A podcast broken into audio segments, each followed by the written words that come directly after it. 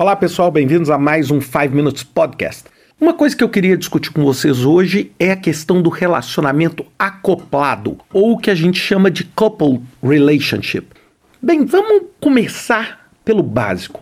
Quando você tem uma sequência de atividades, por exemplo, você está desenvolvendo um produto ou está fabricando um novo automóvel, você tem uma sequência. Você faz uma atividade A, depois você faz a B, depois você faz a C e a D, depois você faz a E, naturalmente. Agora, com esse crescimento enorme da necessidade de agilidade, da necessidade de entregas rápidas, tem se tornado cada vez mais comum o que a gente chama de relações acopladas. É quando você pega uma relação que tradicionalmente poderia ser predecessora e sucessora e faz elas em paralelo mesmo sabendo que você tem um risco grande nisso. Então, deixa eu dar dois exemplos para deixar isso bem claro para vocês. Imagine que você está desenvolvendo um carro. E nesse carro você tem dois grupos de trabalho. Um é o motor do carro, o outro é o chassi do carro, no qual o motor vai acoplar. Bem, aquela pergunta: quem veio primeiro o ovo ou a galinha? Você faz primeiro o que? O motor e depois calcula o chassi com base naquele motor? Ou você faz o chassi e vê o motor que você tem para colocar? Ou você faz os dois ao mesmo tempo. E é isso que a maior parte das organizações hoje faz. Elas assumem um grau de risco e criam uma premissa que faz com que você assuma determinadas premissas no chassi sobre o motor do carro e no motor sobre o chassi do carro. Então você não tem todas as informações do motor, você não tem todas as informações do chassi, mas você começa a desenvolver o motor com a premissa de que o chassi vai ter determinada informação e começa a fazer o chassi com a premissa de que o motor vai ter determinada informação. À medida que esses dois trabalhos avançam, você refina e revalida as suas premissas. Bem, lado ótimo de fazer esse tipo de relacionamento acoplado é que, se tudo der certo, você está num cenário maravilhoso, porque você consegue acelerar o desenvolvimento do seu produto. Você não espera ter todas as informações para iniciar um determinado desenvolvimento. Agora, se as coisas dão errado, você o que tem que voltar atrás e, se o motor, por exemplo, é desenvolvido com uma especificação diferente daquilo que era previsto para o pessoal do chassi, você vai ter que voltar e fazer o chassi de novo. Bem, isso é excepcional de ser feito, esse tipo de coupled relationship, quando você tem o que? O custo de retrabalho baixo. Quando você tem um custo para poder voltar atrás e recorrigir ou ajustar pequeno. Se esse custo é absurdo, bem, é, Talvez não faça sentido fazer isso. Por exemplo, você pega e começa a construir a fundação do prédio antes do pessoal decidir quantos andares vai ter o prédio. E aí, de repente, você percebe que a fundação não é suficiente. Bem, não é uma decisão inteligente.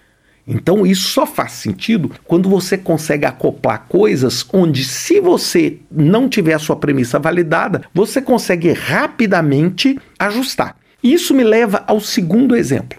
Deixa eu dar um segundo exemplo aqui na construção de uma casa. Então vamos pensar de uma forma muito simples.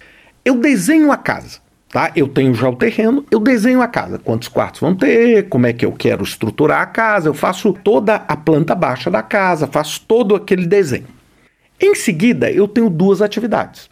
Uma é obter as aprovações daquele meu projeto para construir a casa. E eu tenho também a seleção da empresa, ou do empreiteiro, ou da construtora que vai construir a minha casa. Então eu tenho um design, eu quero orçar essa casa e eu tenho as permissões dessa casa. Bem, o que, que seria uma coisa assim se eu tivesse querendo correr o caminho de menor risco? Eu iria desenhar a casa, eu ia ter todas as autorizações possíveis para construir, aí sim eu iria, por exemplo, fazer a avaliação e a contratação dos meus fornecedores. Mas o que, que eu posso fazer? Eu posso simplesmente fazer a contratação, não a contratação, mas a cotação, todo o trabalho de suprimentos relacionado a essa construção, enquanto o processo de ter a permissão está tendo andamento junto às autoridades. Com isso, o que, que acontece? Quando eu tiver a permissão, eu posso o quê? Começar a construção. Agora, se a minha permissão não sair e eu tiver que voltar no design, eu vou ter que muitas vezes refazer o meu processo de suprimento.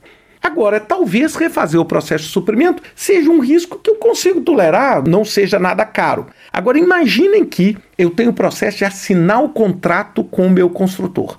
Bem, se eu assinar o contrato e descubro que eu não tenho permissão para construir naquele terreno, eu posso incorrer em multa, eu posso ter um risco muito mais elevado. Então, talvez aquela etapa de suprimentos eu divido em duas que é até a seleção, até a, por exemplo, uma carta de intenções e uma outra atividade que é a contratação em si. E essa contratação em si eu só vou dar depois que o quê? Que a permissão sair. Ou eu posso até fazer esse contrato desde que eu coloque um condicionante que eu vou ter a permissão.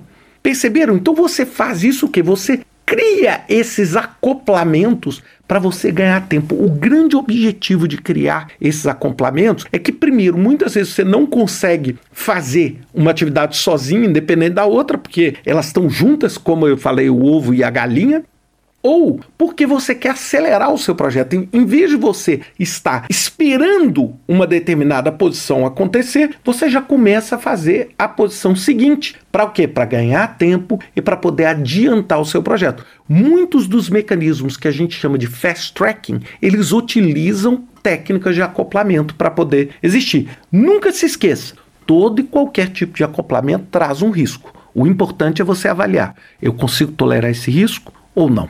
É isso que é importante aqui. Um grande abraço para vocês. Até a próxima semana com mais um 5 Minutes Podcast.